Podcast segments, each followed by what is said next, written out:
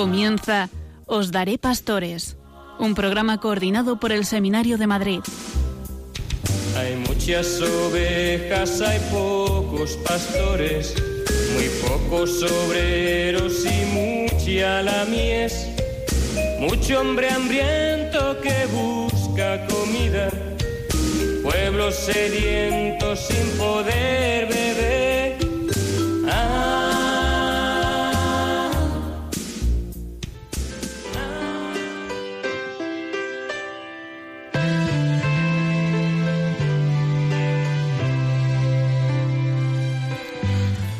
Anunciar la alegría del Evangelio es la misión que el Señor ha confiado a la Iglesia, la cual ha decidido interrogarse sobre cómo acompañar a los jóvenes para, para que reconozcan y acojan la llamada al amor y a la vida en plenitud, y pedir a los mismos jóvenes que la ayuden a identificar las modalidades eficaces de hoy para anunciar la buena noticia.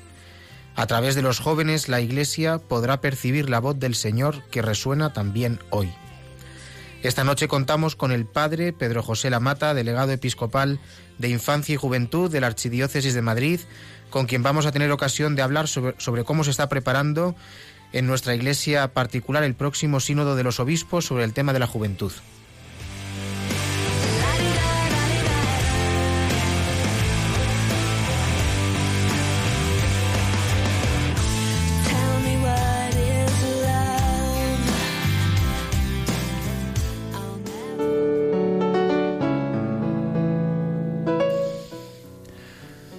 Fijándose en Jesús que pasaba, dijo, He ahí el Cordero de Dios.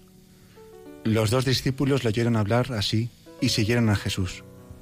Jesús se volvió y al ver que le seguían, les dice, ¿qué buscáis? Ellos le respondieron, Maestro, ¿dónde vives? Les respondió, Venid y lo veréis. Fueron pues, vieron dónde vivía y se quedaron con él aquel día. Era más o menos la hora décima.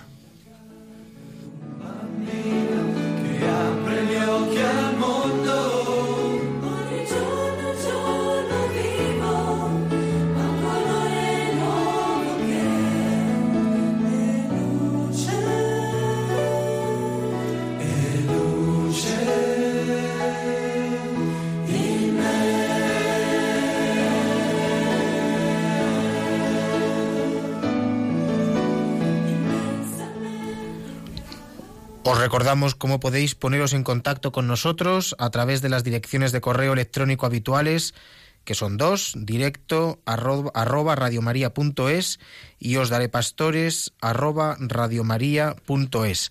Estamos en Os daré pastores, somos Pablo Alcolea y Martín Rodajo y empezamos el programa.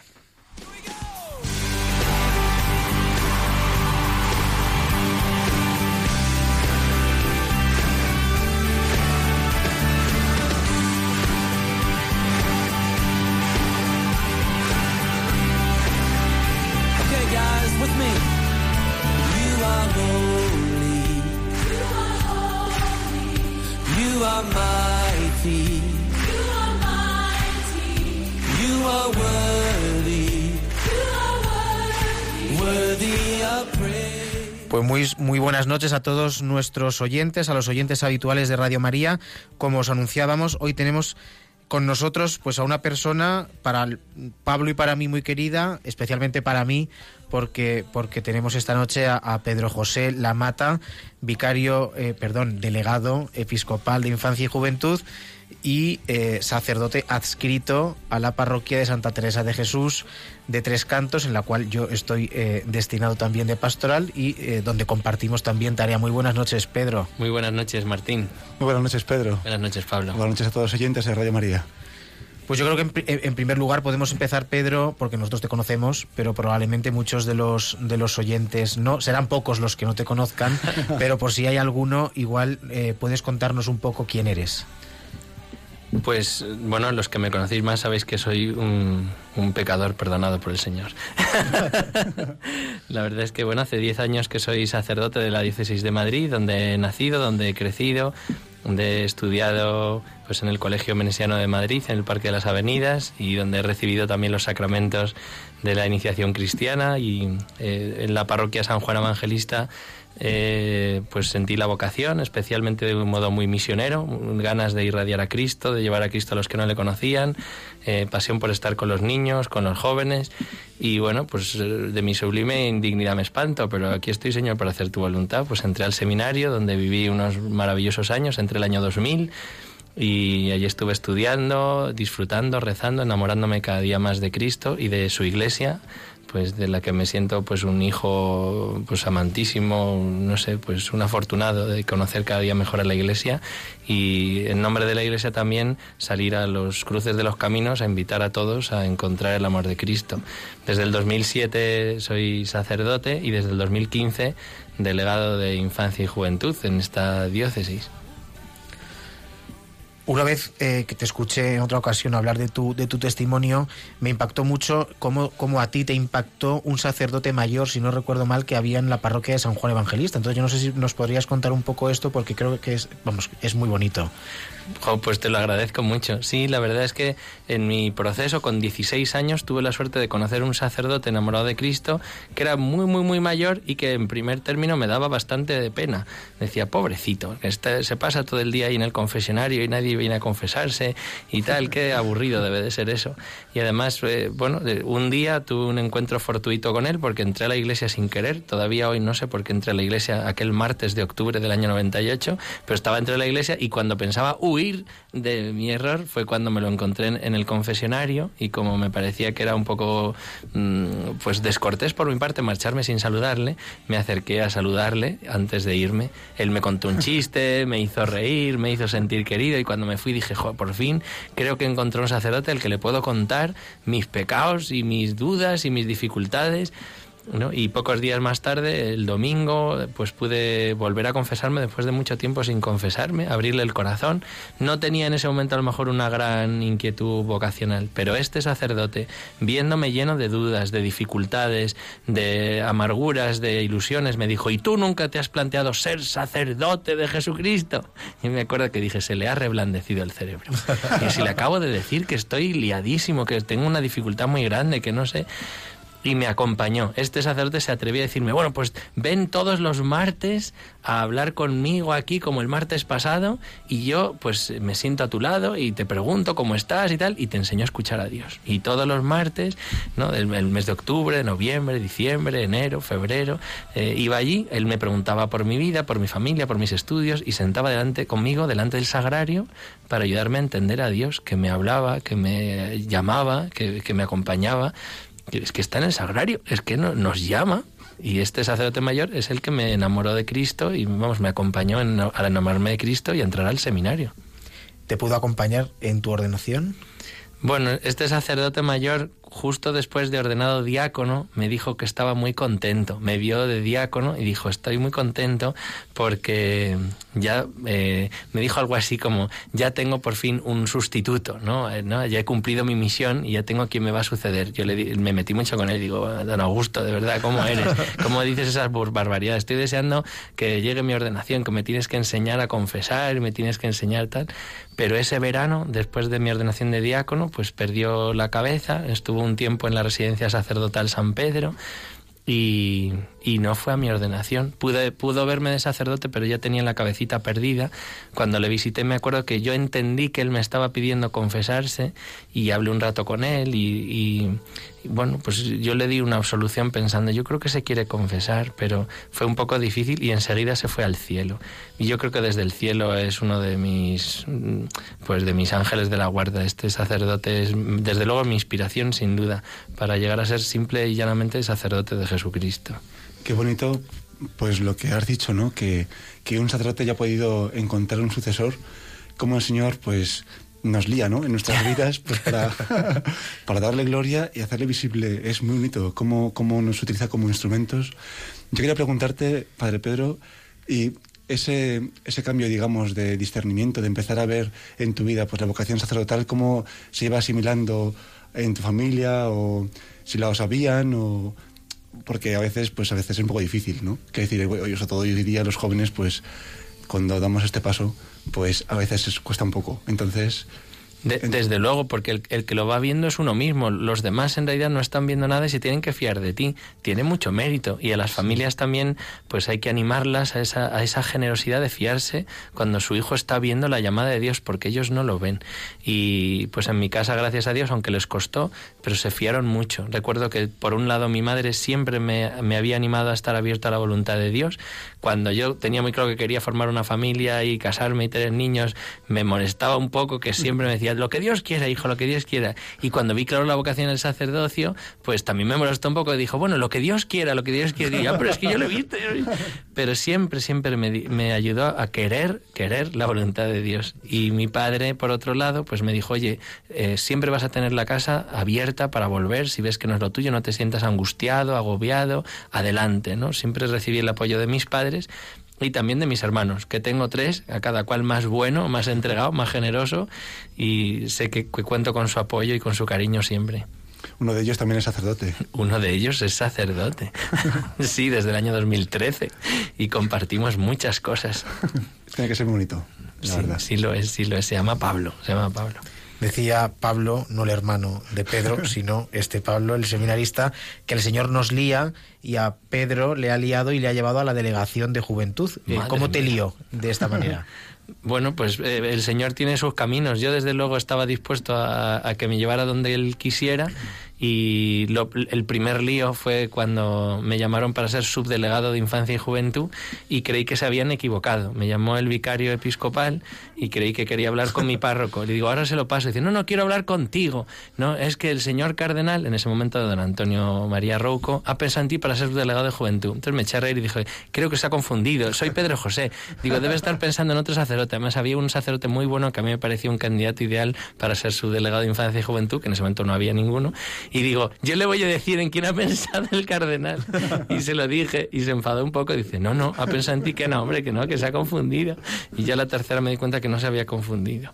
Y entonces me fié, pero me impresionó mucho. Después de eso, cuando al eh, delegado de juventud, Jesús Vidal, le nombraron rector del Seminario de Madrid en la primavera del año 2015, pues estuve un tiempo como supliéndole hasta que ya en junio don Carlos Osoro, que había aterrizado unos meses antes a nuestra diócesis como obispo, ya me llamó y me, nombró delegado de juventud. Jesús Vidal, porque vamos a aprovechar para pedir oraciones por él. Acaba de, acaba, hace unos, a principios de año, yo creo, ¿verdad? Eh, fue nombrado eh, obispo auxiliar de Madrid, su ordenación es la semana que viene, por lo tanto, pues aprovechamos desde, desde Radio María para pedir oraciones por él. Sí, por los tres. Por los, tres, claro, por Jesús Vidal, por eh, José Cobo y por Santos Montoya. Pedimos oraciones por estos tres nuevos obispos auxiliares de Madrid. ¿En qué consiste ser delegado de jóvenes, Pedro? Pues ser, delegado de jóvenes, como en general ser delegado, es una manera de participar del, ministerio del, del, obispo, del obispo que es Cristo en este caso hacia los jóvenes. Entonces, por un lado, como él mismo hace, pues te ofreces al Señor por ellos, ¿no? Entiendes que tu vida entera está ofrecida por la Iglesia y por el mundo, pero de un modo particular, cada Eucaristía, cada oración, pues es por ellos, por los jóvenes, los niños, los adolescentes, sus grupos, sus acompañantes y en general por todos los que necesitan encontrarse con Cristo. El obispo quiere además que de manera subsidiaria se ayude a esos grupos, a esos acompañantes, proponiendo de vez en cuando actividades de formación, de oración, de evangelización, de caridad. ya Entonces, subsidiariamente, pues en nombre del obispo proponemos cosas para ayudar a las parroquias, a los grupos, y luego eres un vínculo de comunión. Entonces, de vez en cuando haces alguna propuesta para que todo el mundo pueda encontrarse, como cada primer viernes de mes, cuando el obispo quiere que los jóvenes se encuentren con él en la catedral, de una manera muy especial cuando llega la almudena, siempre juntándonos la vigilia de la almudena, o en momentos especiales para peregrinar con los niños, con los adolescentes o los jóvenes, en verano, en las Javieradas, en la Lorenzada, o en encuentros pues como, como luces en la ¿no? o distintos momentos que tenemos, como el encuentro de sano de niños, en donde eres un vínculo de comunión entre los distintos grupos, carismas, parroquias, colegios, donde los jóvenes están encontrándose con Cristo habitualmente, pero están también necesitados de una experiencia de iglesia diocesana. Luces en la ciudad, que si no me equivoco es, puede ser, es, ha sido o es dentro de poco. 2 de marzo Es el 2 de marzo, ¿verdad? Sí cuando hablamos de luces en la ciudad, luces son los distintos carismas y entonces luces en la ciudad son tantas comunidades religiosas de personas que se han consagrado y que cada año buscamos una fecha para proponer a los jóvenes de Madrid que las vayan visitando poco a poco y entonces el 2 de marzo visitarán distintos carismas un año más de nuestra diócesis y acabarán en la catedral rezando con el obispo. Qué bonito, tiene que ser, hombre, un cargo como este lleva responsabilidad ¿no? y trabajo, me imagino, claro, como todo. Pero también tiene que ser muy bonito, ¿no? Trabajar con los jóvenes y, y ver cómo se actúan ellos, eh, pues directamente, bueno, con muchísimos jóvenes, porque en la Javierada van autobuses enteros, pero, pero la verdad es que ese contacto con los jóvenes tiene que ser un, eh, es un, lujo, un lujo, ¿no? Poder disfrutarlo, saborearlo en, en primera persona. Sí, lo es, lo es. Yo, yo, no quería dejar de decir una frase que me ayudó mucho de Jesús Vidal cuando me nombraron subdelegado de juventud, ¿no? Entonces había algunos compañeros, amigos, sacerdotes que me decían, ¡Ey, has ascendido, has ascendido! Y cuando yo lo comentaba con Jesús Vidal, él me decía, tú recuérdales esa frase de Benedicto XVI, para el sacerdote diocesano solo existe un ascenso y es el ascenso a la cruz. Entonces, bueno, pues es más que difícil, es una entrega de la vida, pero desde la cruz se contempla lo que contempla Cristo, entonces es un privilegio. Esa frase la, la, volvió a repetir Jesús Vidal cuando volvimos de Navidad eh, mm. al seminario, en, predicó en las vísperas de, del día que volvíamos y en su homilía recordó esa, esa, esa frase de Benedicto al hilo de su, de su, de su nombramiento como, como obispo auxiliar aparte de ser delegado de, jóvenes, eh, durante, durante ese tiempo ha coincidido con, con, tu, con, tu, colaboración en distintas parroquias. No sé si nos puedes recordar en qué parroquias has estado también, pues para saludarles, ¿no? Desde aquí. Sí, desde luego, pues desde que me ordenaron sacerdote hasta el año 2016 estuve colaborando en la parroquia de San Germán de Constantinopla, en Madrid, cerca del Santiago Bernabéu, al otro lado de la Castellana. Y allí, pues la verdad es que eh, estuve eh, muy a gusto, muy contento con los niños, los jóvenes, las familias. Y el año 2016 tuve la ocasión de, de cambiar de aires y ir a las periferias de nuestra diócesis, a salir de la urbe. Y entonces aterricé en Santa Teresa de Jesús de Tres Cantos, donde ahora vivo y vivo la fe, comparto la fe con esta comunidad cristiana y donde descanso también, porque un sacerdote, de verdad, es que en referencia a, al rebaño, en referencia a la comunidad cristiana, pues encuentra también un hogar humanamente hablando. Qué bonito, el descanso tan importante para, para todos, ¿no? Pero para un sacerdote que nos decían también en el seminario que muchas veces tenemos tantas, tantas cosas que hacer pendientes que si nos ponemos ni dormimos nunca. Entonces se agradece que haya una comunidad que, que acoja a los sacerdotes y que los cuide. ¿no? Queremos preguntar también que bueno, antes de empezar el programa, nos comentabas un poco de los contactos y los encuentros que tiene el Papa con, con nuestro obispo, ¿no? Para, pues, un poco, pues, guiar la Iglesia y cómo se ve este Papa que tiene tanto entusiasmo por los jóvenes, ¿no? Que se preocupa mucho por nosotros y quiere ser cercano de nosotros y cómo, pues, pone todos los medios para, para ello. ¿Cómo ha llegado de parte del Papa, pues, a, a, se ha configurado con el sínodo que se va a celebrar aquí en, en Madrid? ¿Cómo se ha configurado ese, esa pastoral?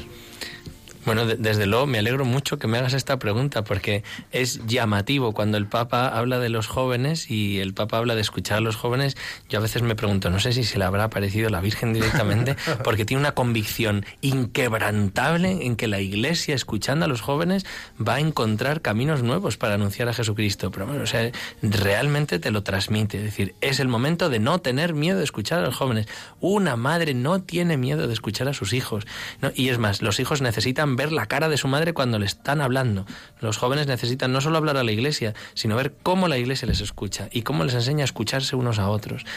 Esta inquietud del Papa, sin duda, es, ha conmovido a nuestro obispo desde el principio. Se nota que además está en la, en la Secretaría del Sínodo, porque nuestro obispo va siempre a concretar ¿no? en ideas, en palabras. ¿no? En este caso, el Parlamento de la Juventud es un modo concreto como cristaliza en la Diócesis de Madrid esta, sin duda, conversación larga que llevan manteniendo el Papa y nuestro obispo sobre el próximo sínodo, que en el próximo sínodo los obispos tienen que venir después de haber escuchado a los jóvenes, que en el próximo sínodo de los obispos del mes de octubre no se trata de decir qué tienen que hacer los jóvenes, sino de iluminar lo que los jóvenes han dicho y ver cómo se lo pueden devolver a los jóvenes a modo de, de camino para que ellos lo puedan hacer, a modo de reto para que los jóvenes lo puedan abrazar, a modo también de, de profecía que de los jóvenes a lo mejor la Iglesia va a recibir como la voz de Cristo que, que nos abra en los jóvenes a todos. Por situarnos un poco, porque es probable que haya gente que no conozca muy bien eh, este asunto del sínodo. El próximo mes de octubre se va a celebrar un sínodo con una temática, ¿no? como, como hemos anunciado en, al principio del programa, con una temática eh, juvenil, ¿no? que tiene como centro de atención los jóvenes y se ha invitado, imagino, ¿no? a las distintas diócesis a preparar eh, ese, ese sínodo de manera particular ¿no? en cada diócesis para luego llevar lo que de cada región se, se, saque, llevarlo a Roma, imagino, ¿no? ¿Es este el procedimiento? Exactamente, este es el procedimiento ordinario, además que esto la Iglesia lo lleva haciendo mucho tiempo. A mí en particular me llama la atención la pedagogía que ha seguido la Iglesia últimamente, cada tres años, ¿no? El 2012 tuvimos el sínodo sobre la evangelización muy interesante, con unos discursos extraordinarios, sobre todo el del Papa Benedicto, que al año siguiente, el 2013, pues nos regaló ya por la pluma de Francisco la Evangelii Gaudium. Tres años después, en el 2015, llegó el Sínodo de la Familia, ordinario. El 2014, para prepararlo, el Papa Francisco convoca un Sínodo extraordinario de la familia. Entonces, el 14 y el 15 tuvimos el extraordinario y el ordinario sobre el tema de la familia, creo que sí, la vocación al amor. Y tres años después, en 2018, llega también en octubre el Sínodo sobre los jóvenes. Sin duda, mucho sentido. Hemos hablado de la evangelización, de salir, hemos hablado de la vocación al amor. Queremos ver cómo estos jóvenes pueden encontrar la fe y encontrar la vocación. Por eso el título del Sínodo que los obispos van a tener en Roma el próximo octubre es Los jóvenes, la fe y el discernimiento vocacional. Y aquí en la diócesis de Madrid habrá dos encuentros, no me equivoco, eh, con, los, con los jóvenes, ¿no? Pues seguramente que hay jóvenes que nos están escuchando y que les interesa acudir. Entonces, pues eh, habrá dos. Una que es a nivel por vicarías y otro por en, en la diócesis todo conjuntamente, ¿no? Esto es, esto es, sí. Podríamos decir que van a ser nueve, porque el primero que has dicho, el de vicarías, como hay ocho vicarías en la diócesis de Madrid, está compuesto por ocho encuentros de jóvenes en el mes de abril. Esa será la primera fase. El primer encuentro con los jóvenes que va a tener nuestro obispo será por vicarías. Ocho encuentros en el mes de abril, para los que los jóvenes tienen que apuntarse ahora, en el mes de febrero. Entonces, a través de las redes sociales pueden encontrar también información sobre esto. Yo invito a todos los que nos están oyendo, pues a encontrar en la web de la delegación, www.deleju.info, toda la información de los parlamentos de la juventud y habrá un, un, segundo encuentro, como decías Pablo, un segundo momento en mayo, donde lo que se ha dicho en estos ocho parlamentos de vicaría llegue a un único y final parlamento diocesano de la juventud con nuestro obispo, sus obispos auxiliares, los vicarios, ¿no? y allí estaremos también, si Dios quiere, pues mi equipo y yo, para recoger todo lo que los jóvenes han dicho y, y que tiene que llegar a Roma sin filtros. Muy bien. ¿Y qué consisten, Pedro, estos, estos parlamentos? Por ejemplo, los, los que se van a celebrar en el mes de abril por vicarías, ¿cuál es un poco el procedimiento? ¿Qué, se va a hacer allí? Pues el procedimiento consiste básicamente en escuchar. ¿No? Todos los que conocemos a algunos jóvenes, pues sabemos que a los jóvenes hay que sacarles de su vorágine para aprovechar toda la riqueza que tienen dentro. Y entonces se trata de quedar una tarde de domingo y decir, esta tarde de domingo os vamos a escuchar. Hay 10 temas sobre la mesa y estos jóvenes, ah, cuando se inscriben en febrero, tienen que elegir uno de ellos. Vamos a dejar que elijan tres, incluso puedan poner alguno que no aparezca en la lista de 10 que hemos elaborado, pero al final, en la tarde de domingo que nos juntaremos, de los que ellos han elegido, les tocará hablar de uno. Y hablar de verdad. Se les dividirá en las comisiones que sea, en los grupos que sea, para que puedan tener un momento de hablar sinceramente de este tema y luego se recogerá ese trabajo que los jóvenes hayan hecho. Tiene una dinámica especial. Es una dinámica en tres pasos para poder escucharles bien. Algunos a lo mejor saben que hay tres palabras que están de moda en esto del discernimiento vocacional. Sí. ¿Por qué? Pues porque en el documento preparatorio del Sínodo de los Obispos del próximo octubre aparecen tres palabras sobre el discernimiento, que son reconocer, interpretar y elegir. Estos van a ser tres pasos que tienen que dar todas las comisiones de trabajo en los parlamentos de juventud. Una vez se hayan dividido los jóvenes, tendrán que dar tres pasos, reconocer, interpretar y elegir. Por ejemplo, pongamos un ejemplo. A los jóvenes les toca hablar de la sociedad actual. Bueno, la sociedad actual, ¿cómo hacemos esto? Pues mira, primer paso, reconocer cómo está la sociedad actual, qué es lo que más nos gusta. ¿Y por qué? ¿Qué es lo que menos nos gusta? ¿Y por qué? ¿Tenemos posibilidad de participar? ¿Es difícil? ¿Es fácil? ¿De qué manera lo podemos hacer? Esta primera parte será de, de compartir lo que ellos están viendo con verdadero interés. Pero habrá que dar un segundo paso. Hay que iluminar esta experiencia desde el Evangelio, desde la palabra de Dios, desde lo que la Iglesia está diciendo. Para esto, por ejemplo, en este caso, pues nos serviríamos un vídeo del Papa Francisco que habla de la sociedad actual, un, texto de Chesterton, un texto de Lewis, ¿no? y entonces y algo de la palabra de Dios. Entonces los jóvenes lo leen y pueden debatir y dialogar sobre qué es lo que dicen estos textos o que en qué subrayan estos textos especialmente algo que tiene que ver con la sociedad actual, qué es lo más urgente que habría que, salvar, qué es lo más eh, esencial que no se puede perder.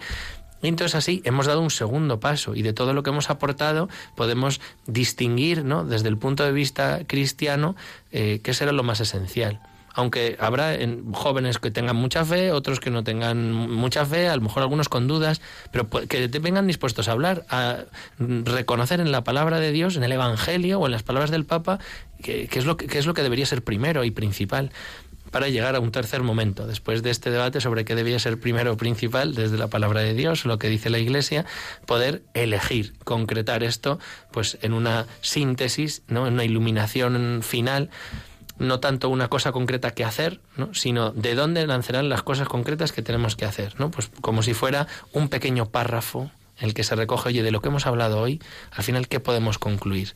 Para poder seguir hablando después. Podemos concluir, no, a la luz de lo que hemos dicho, que para nosotros la sociedad actual tiene que ir por aquí, debe guardar esto, no puede perder esto y tal.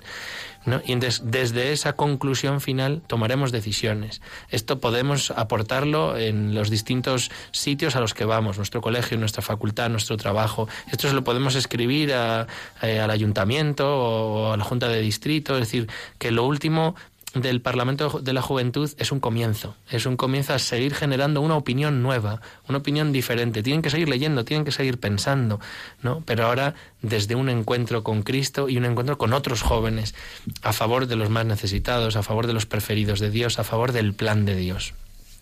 ¿Y qué perfil tiene que tener el, joven para poder participar en, en estos parlamentos? En realidad, el joven solo tiene que tener ganas de hacer un camino ganas de escuchar y de, y de hablar desde el corazón. Yo creo que sobre todo habría que decir que hoy en día los jóvenes nuestros a nuestro alrededor tienen una riqueza inmensa, pero no se les da mucha oportunidad ni siquiera para que ellos mismos la descubran.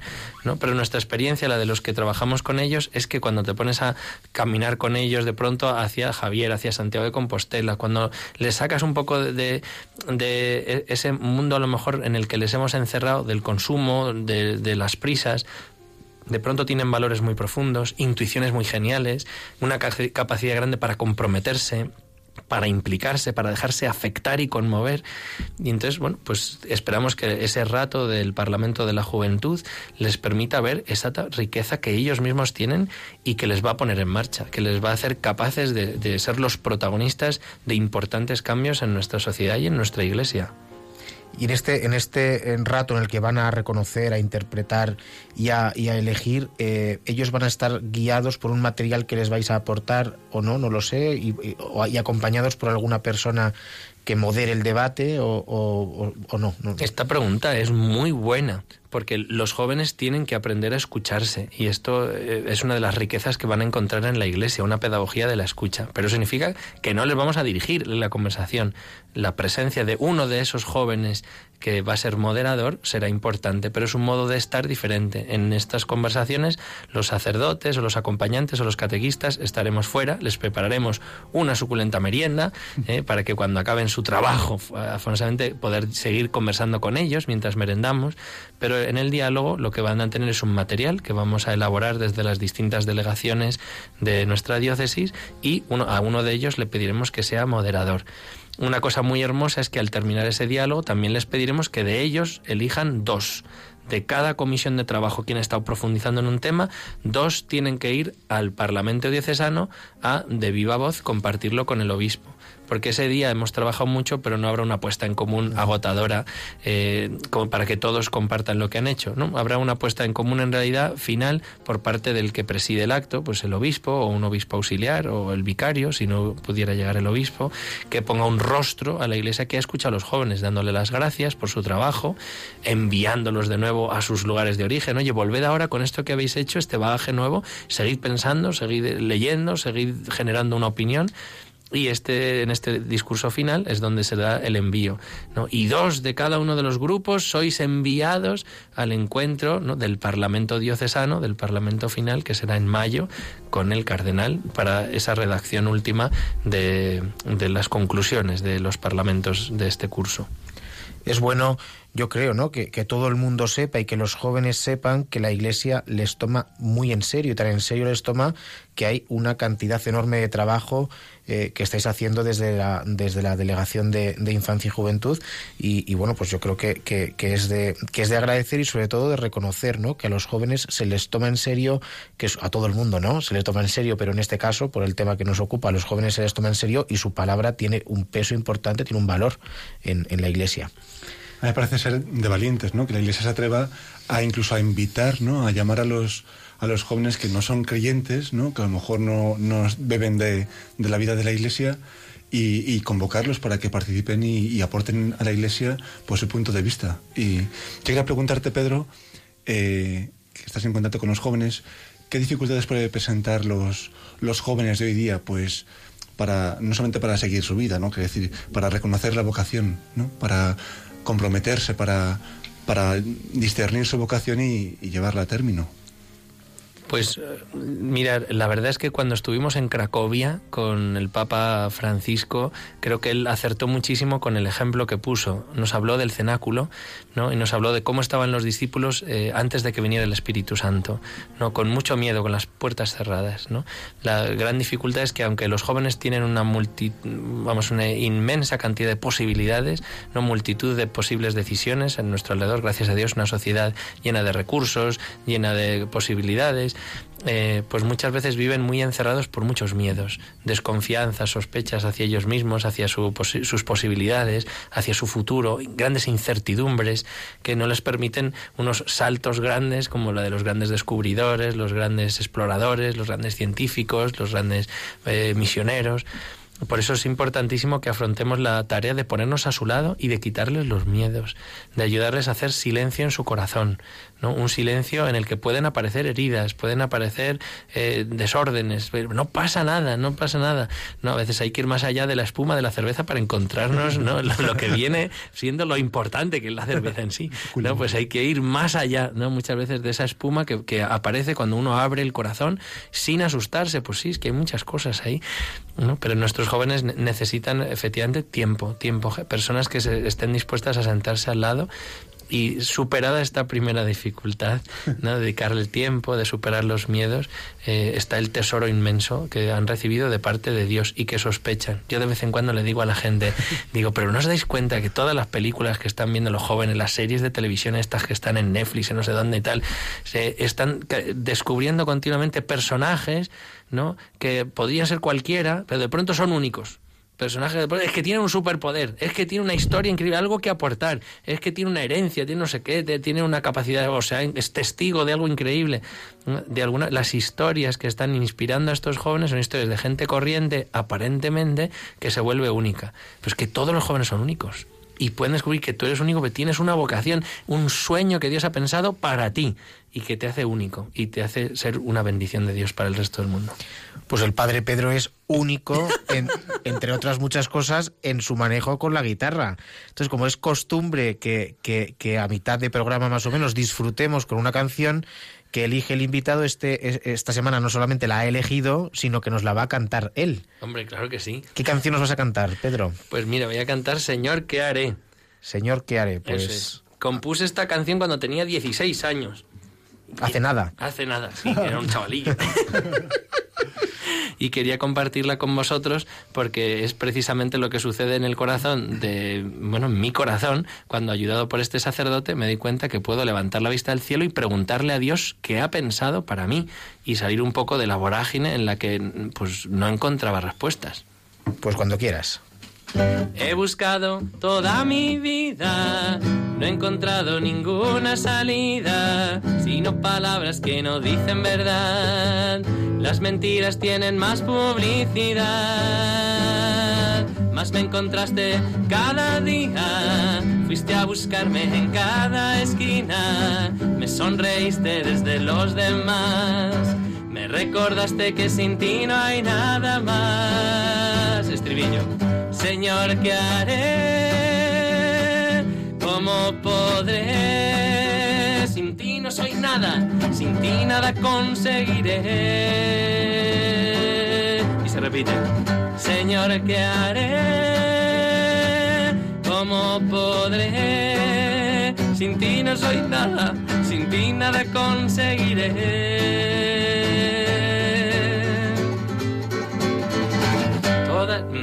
Ni en los juegos, ni en los bailes, ni en los deportes de todas las tardes he encontrado lo que sale a buscar. Estoy seguro tiene que haber algo más. Algo que cambie mi punto de vista, algo que me haga estar sobre la pista, que me devuelva lo que había perdido, algo que dé a mi existencia un sentido. Escribillo.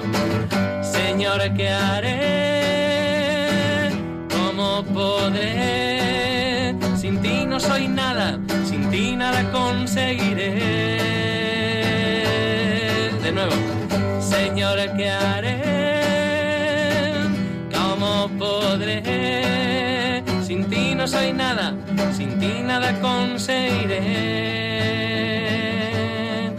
Última estrofa refleja cuando de pronto me lío la manta a la cabeza y decido que, que tengo que empezar a rezar. Todas las noches te preguntaba, pero cansado ya no te escuchaba. Hoy me descubro tan equivocado.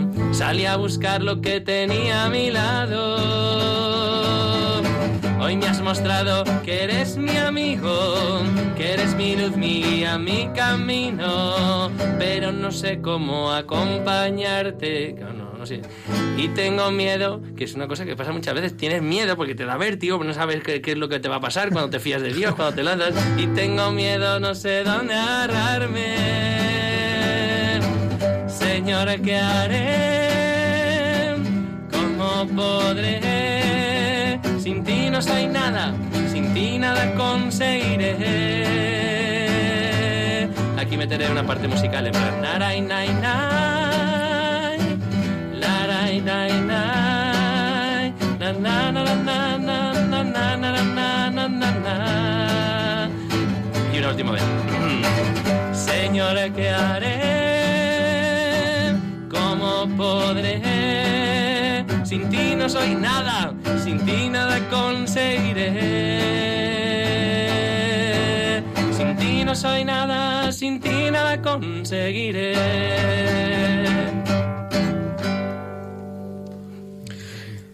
Pues si alguien se está preguntando, Señor, ¿qué haré? Nosotros, de momento, es una pregunta estupenda, de momento les animamos a quedarse escuchando Os Daré Pastores, que es el programa con el que estamos. Somos Pablo Alcolea y Martín Rodajo y nuestro invitado, el que acaba de cantar, es el padre Pedro José Lamata, delegado de Infancia y Juventud de la, de la Archidiócesis de Madrid, y que nos estaba contando eh, cómo en la diócesis de Madrid se, se, está materializando este interés del Papa Francisco por escuchar a los jóvenes. Y nos había contado toda, todo este tema de los parlamentos que se van a hacer durante los meses de, de, abril y mayo en la diócesis de Madrid sobre distintos temas, pero esos distintos temas yo creo que no habían salido. Igual nos puedes decir alguno de estos Sí, temas sí. de los que los jóvenes van a hablar. Sí, sí, tenemos que abordar 10 temas con ellos, 10 temas que ahora mismo recogeríamos, por así decirlo, todo lo que en la cultura actual querríamos que los jóvenes pudieran iluminar. Por un lado, los jóvenes en la actualidad, que puedan hablar de ellos mismos y la sociedad actual en general. Luego todo el tema académico y laboral, ¿no? pues de los estudios, del trabajo, de, tal y como está en este momento. Así también el compromiso social y político de, de los jóvenes y también el voluntariado y la caridad en la vida de los jóvenes. Habrá un tema dedicado especialmente a la entrega de la vida, si se puede dar una entrega de la vida, qué significa, hasta dónde se puede dar la vida por amor, ¿no? Así como uno directamente sobre afectividad y sexualidad, ¿no? Como qué experiencia tienen ellos también desde la amistad, desde la- el conocimiento de ellos mismos y el descubrimiento de- del amor, de la capacidad de entregar la vida y el cuerpo por los demás.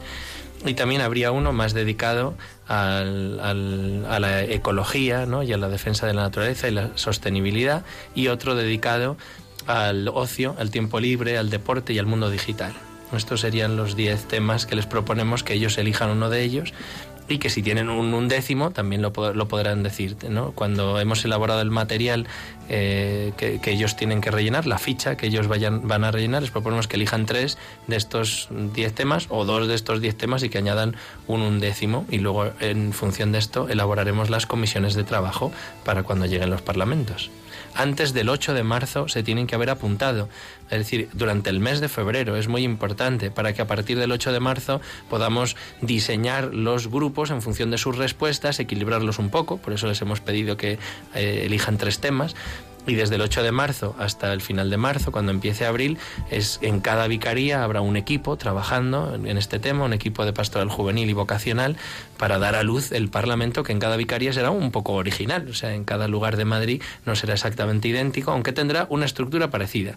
Primero una bienvenida muy festiva, no muy alegre para pasarlo bien juntos, después una presentación y un momento de oración donde tomemos conciencia de que lo que vamos a hacer es importante, como decíais vosotros antes, esta palabra que vais a decir, queridos jóvenes, no es una palabra que vaya a quedar simplemente pues bonita, no, no va a ser definitiva, o sea, lo que vosotros decís va a ser influyente, Y en algún tema puede ser decisivo lo que salga de aquí de cara al sino de los obispos.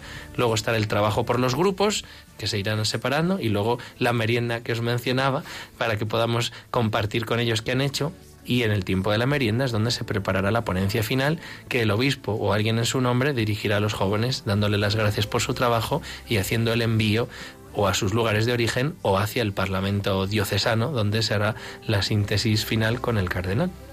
Pues pedimos también a nuestros oyentes que nos escuchan ahora no solamente quieran conocer el plan de diocesano, sino pues que ya empecemos todos juntos a rezar por, por esta intención, ¿no? por, esta, por esta misión, por este discernimiento de, del sínodo que se va a llevar a Roma, ¿no? para ayudar al Papa también a, a, gobernar la Iglesia y ayudar a la sociedad de hoy a descubrirse y ser auténticamente ellos mismos, ¿no? las personas. Entonces, pues eso, ofrecemos nuestras oraciones y algún sacrificio pues por esta intención y para que los jóvenes pues vean más luz ¿no? en su vida. Quería preguntar también, eh, Padre Pedro, porque has nombrado también a, las vigilias que tenemos los primeros viernes de mes en la catedral y, esta última ha sido sobre, sobre el encuentro de, de ¿no? Y, Así es, Pablo. Y tenemos muchos compañeros en el seminario pues que han podido gozar mucho de la actividad de TSE allí en Basilea estas, estas Navidades. ¿Podrías contarnos un poco eh, pues este encuentro del TSE, de los jóvenes, interreligioso, y porque la experiencia de los seminaristas nos cuentan, pues han disfrutado muchísimo, han aprendido, han encontrado a, muchísimos jóvenes a rezar juntos, y yo creo que puede ser muy enriquecedor para los jóvenes que, que nos estén escuchando para que acudan al próximo encuentro de oración por los jóvenes. Sin duda, sin duda. Desde luego, Basilea, que es una pequeña ciudad de Suiza, se ha convertido durante las pasadas Navidades en un punto de referencia para toda Europa, en un lugar de comunión, porque hay jóvenes de distintas confesiones cristianas, no sé si éramos 10.000, 12.000, nos hemos juntado para rezar juntos y para hacer caridad juntos. Esta es la propuesta que la comunidad de TSE lleva haciendo ya pues casi 50 años eh, cada vez que se acaba el año. ¿no? Pues eh, yo creo que esta es la edición número 40. Buscan una ciudad europea, estos monjes que viven en la pequeña ciudad de Tese, convocan a todos los jóvenes cristianos que quieran a rezar juntos y a hacer caridad juntos pues la próxima ciudad, después de Basilea, de Suiza, será Madrid. Para nosotros fue un alegrón. Claro, eso influyó mucho en, esta experiencia tan positiva, ¿no? Que los, monjes de Tese, ¿no? En la voz del prior de Tese, que se llama Aloís, el hermano Aloís, eh, decidieron que responderían a una invitación que nuestro obispo les había hecho desde hace ya tiempo de venir, de venir aquí a Madrid a rezar con los jóvenes, a invitarles a hacer caridad juntos. Por eso, pues los jóvenes que estuvimos allí descubrimos una manera preciosa de rezar juntos con las canciones de TC y también descubrimos la experiencia tan bonita que se nos pedía también de, pues de ecumenismo, ¿no? de, fraternidad. la, verdad es que es es algo poderoso lo, lo, que se vive allí. Vives en, familias, te acoge una familia que no te conoce de nada, te cuida, te, duermes con ellos, te da desayunar, te acompaña a la parroquia de referencia que hay en el barrio para poder rezar allí también con otros jóvenes de muchos países alojados en otras familias. Mm, dialogas con ellos, te enriqueces con sus experiencias, compartes un rato bueno con ellos. Luego conoces la ciudad, vas a las ciudades antiguas, las grandes, las de la zona centro, allí hay otras oraciones de, al estilo de TC Y en torno a esas eh, oraciones hay talleres de cultura, de fe, de caridad, de música, de baile, de, pues, de todo un poco también, de política, de sociedad al final del día, después de haber debatido, de haber experimentado, de haber compartido, hay unas grandes oraciones, normalmente una, una oración para todos o dos, para reunir a casi todos juntos y recoger así el día antes de volver a casa. Esto se vive desde el 28 de diciembre al 31 de diciembre. Y el 31 de diciembre, el día de Nochevieja, al volver a casa hay una sorpresa en la parroquia, una última oración para cerrar el año rezando. Y una fiesta, la fiesta de las naciones. Las familias de acogida traen cosas a su parroquia para poder picar, eh, para tomar algo, para beber algo, nunca con alcohol. Es una cosa súper austera, súper austera. No, pero está muy bien, porque cada país ha preparado un baile típico, dos bailes típicos. Nosotros los españoles nos, llevamos la palma casi siempre, porque en cuanto bailamos la Macarena, todos los europeos se vuelven locos y tal, cuando cantamos ahí los clavelitos o cuando cantamos el pompero, están encantados. Y la verdad es que es muy bonito ese, esa fiesta de las naciones, que son las primeras horas del 1 de enero, compartirlo en la parroquia, bailar juntos, compartir juntos. El día 1 de enero, que es el último día juntos también, eh, tenemos la posibilidad de comer con la familia que nos ha acogido, despedirnos. Y esto va a suceder en Madrid. Es que esta misma experiencia, si Dios quiere, pues muchas familias de Madrid capital lo van a poder vivir acogiendo en sus, en sus casas a los jóvenes europeos que vendrán el próximo 28 de diciembre hasta el 1 de enero. Muchas parroquias del centro de Madrid podrán tener oraciones tipo TC y desde luego convocamos a todos los jóvenes de Madrid, de todos los, barrios, de todos los pueblos, de todas las vicarías a ayudar, a, a cantar, a acompañar, a ser voluntarios. Pues se necesitan todas las manos posibles para acoger a estos jóvenes, para organizarles la, el alojamiento, la, logística, el transporte, las oraciones. Por eso el último primer viernes de mes, el pasado primer viernes de mes de febrero, 2 de febrero hicimos una oración tipo TS, porque queríamos que los jóvenes en la catedral con el obispo conocieran un poquito más las oraciones tipo TS y vayan familiarizándose con lo que Dios mediante vendrá en diciembre aquí a Madrid. Pues nos preparamos y hacemos llamamiento también a los jóvenes, a las familias, para que acojan y pongan a disposición su vida, su casa, pues para compartir juntos esta experiencia tan bonita. Eso, eso. Si nos escucha alguien que no está en Madrid y quiere venir, esto es para todos los jóvenes, ¿eh? Jóvenes españoles, venid a echar una mano, sed también voluntarios aquí en Madrid, ayudarnos a dar la bienvenida a todos los europeos, que vean cómo son las, las nocheviejas en España, en el buen sentido, nuestra música, nuestra cultura, nuestra fe. Que vayan ensayando la Macarena. Eso, eso eso, eso, eso, Y las uvas, las uvas, que los europeos ni se huelen esto de las uvas. Será muy divertido, seguro que sí. Pero el tiempo pasa, ¿verdad? Y tenemos con nosotros a, Javier Ángel. Muy buenas noches. Javier Ángel, estamos ahora, pasamos con el programa de Diálogos con la Ciencia. Bueno, pues nada, me ha encantado vuestro programa. Además, me he identificado mucho con vuestro invitado de hoy, Pedro Lamata, él estaba en San Germán, yo estaba de Managuillo en San Fernando, al ladito. Pero no solamente eso, ahora está en Santa Teresa. Yo he vivido y sigo viviendo en Tres Cantos durante mucho tiempo. Yo estuve en la inauguración de Santa Teresa. En aquella época el párroco era don Antonio. que yo creo que después hubo otro párroco que creo que también se llamaba don Antonio. Porque yo ahora estoy ya menos en Tres Cantos, están más mis padres. Y, bueno, y, le tengo muchísimo cariño a Santa Teresa. Cuando ha contado la anécdota de cuando llamaban que le habían elegido y él decía, creo que se ha equivocado y tal, yo pienso eso, digo, yo, yo creo que cuando, cuando, cuando Dios vio que su madre me escogía a mí para diálogos con la ciencia y dice, mamá, ¿a quién estás metiendo en tu radio? te has equivocado. Lo pensamos todos, vamos, digo, digo por mí, ¿eh? y, nada, me, lo he pasado genial con la, con la entrevista de hoy. Bueno, cantas fenomenal. No, hoy me va a costar mucho superar este programa, pero lo voy a intentar, porque como esta semana va a ser la Virgen de Fátima, en diálogo, perdón, la Virgen de Lourdes, me he equivocado, la Virgen de Lourdes, hoy eh, queremos hablar de milagros es una palabra muy fuerte, ¿no? Aquellos hechos inexplicables por la ciencia que están ocurriendo en Lourdes. Y os vais a quedar impresionados. Y yo creo que el teléfono va a hervir desde el principio del programa. O sea que vamos a hacer este truco para intentar superaros, que lo habéis puesto muy difícil hoy. Pues estamos expectantes de, ver cómo hace los milagros, ¿no? La Virgen, aunque la ciencia no lo puede explicar, es un reto, ¿no? También para los científicos. Sí, además, yo cuando, eh, cuando he comentado que iba a tratar este tema, es que hay muchísimos más hechos inexplicables de los que pensáis. Casi, casi todo el mundo conoce alguno relacionado con Lourdes. Es impresionante. Pues lo esperamos con ansia. Muy buenas noches, Javier Ángel. Gracias. Y Gracias. ensegui- enseguida vamos a abrir el micrófono a los oyentes, o sea que estén preparados porque empezamos el programa ya con oyentes. Perfecto. Buenas noches. Pedro, eh, seguramente habrá montones de jóvenes que estarán deseando eh, o se estarán al menos planteando, ¿no? Si ir a estos parlamentos, si no ir. ¿Qué les dirías para animarles? ¿Por qué tienen que ir a esos parlamentos?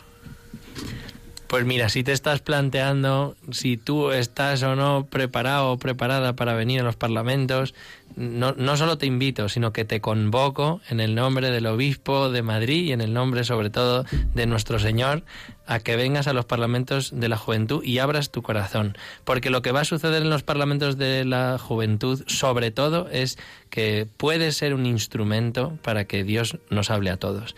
El Papa tiene esta convicción, joven, tú eres importante y a través de ti Dios puede hablar a la iglesia y puede hacer que el Evangelio se viva en la iglesia y pueda vivirse en este mundo, en esta España. Pero necesitamos que vengas y que te atrevas a hacer un camino, conversando con otros jóvenes y abriendo el corazón a Dios. Porque ¿cuáles son los puntos fuertes de nuestros jóvenes, iba a decir en Madrid, en España, en el mundo? ¿Qué, qué caracteriza a los jóvenes que hace que ellos tengan que tomar el protagonismo ahora en, en la iglesia, ¿no? en, en estos, en estos parlamentos? Bueno, pues lo primero de todo, porque Jesucristo está enamorado de los jóvenes. Es que los ama profundamente. El texto que hemos escuchado al principio de este programa era ese venid y lo veréis. Jesucristo te ama profundamente y quiere hacerte su instrumento, igual que hizo con Juan Evangelista, de San Juan Evangelista, ¿no? Tiene una predilección también por los jóvenes. Y luego, porque los jóvenes son capaces de soñar lo que los mayores nos hemos olvidado de soñar. Los, los jóvenes sois capaces de pensar las cosas de otra manera, de reinventar las cosas de una manera que a lo mejor los que ya nos estamos haciendo más mayores es que ni somos capaces de intuir. Y Dios a través de vosotros puede reinventar el mundo, recrear el mundo con su gracia, con la acción de su Espíritu, por Jesucristo. Yo cuando veo la iniciativa del, Papa, del Obispo, me viene a la mente, bueno, no es por ser negativo, ¿no? Pero tantas críticas que están en la Iglesia de se tienen que modernizar, que no sé cuántos. Es tan fácil criticar y es muy diferente actuar y es más emocionante además actuar. Pues invitamos a los jóvenes, pues, a, este reto, ¿no? A que, a que ellos actualicen el mundo, pues, con la palabra y, el Espíritu del Señor. Y a los, a los jóvenes que, pues que no son creyentes o que se han ido de la iglesia, pues no solamente les invitamos a que participen de estos parlamentos, sino que vuelvan a casa, ¿no? A que se animen a, a volver a casa, a reconciliarse con el Señor, a, a volver a la casa en la que nacieron, con la campaña de Radio María de Vuelve a casa. Así que si, si estáis un poco dubitativos, pues entrad en la página www.vuelveacasa.es. ¿Cómo es esto? Yo es que la internet no se me da nada bien. ¿Qué- qué- barra pide. Es ahí donde, donde podrán encontrar toda la, toda la información al respecto. Y os recordamos también, Pedro, la página web de la Deleju, donde, donde podrán encontrar toda la información. Lo has dicho antes, la vamos a recordar. Todos los jóvenes atentos porque para apuntarse a estos estupendos parlamentos tienen que meterse en... www.deleju.info. Pues ya sabéis dónde tenéis que dirigiros. El tiempo se nos está echando encima, Padre Pedro. Ha sido un, un verdadero placer, como siempre, eh, poder charlar contigo. Esperemos que, que este programa haya servido para, para dar a conocer esta, esta iniciativa de, la, de nuestro obispo, esta iniciativa de, de la Diócesis de Madrid. Y vamos a terminar, como siempre, rezando, rezando a la Virgen y vamos a utilizar las palabras que aparecen en el documento preparatorio del sínodo del que venimos hablando.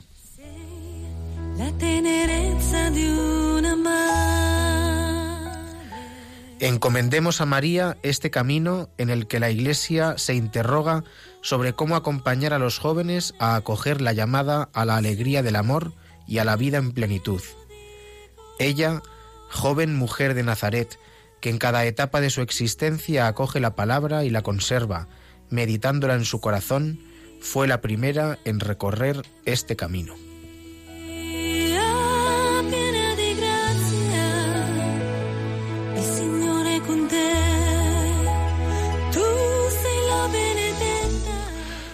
Pues Padre Pedro, muchas gracias por venir con nosotros a Radio María, gracias por tu tiempo, por tu entrega y por estar con nosotros, pasado también contigo. Gracias a vosotros, de verdad. Gracias Pablo, gracias Martín por Gracias ti, invitarme, por lo que hacéis. Y gracias por tu canción, por tu canción que ha sido maravillosa. Nos encontramos el próximo jueves en Nos Daré Pastores. Buenas noches a todos. Buenas noches.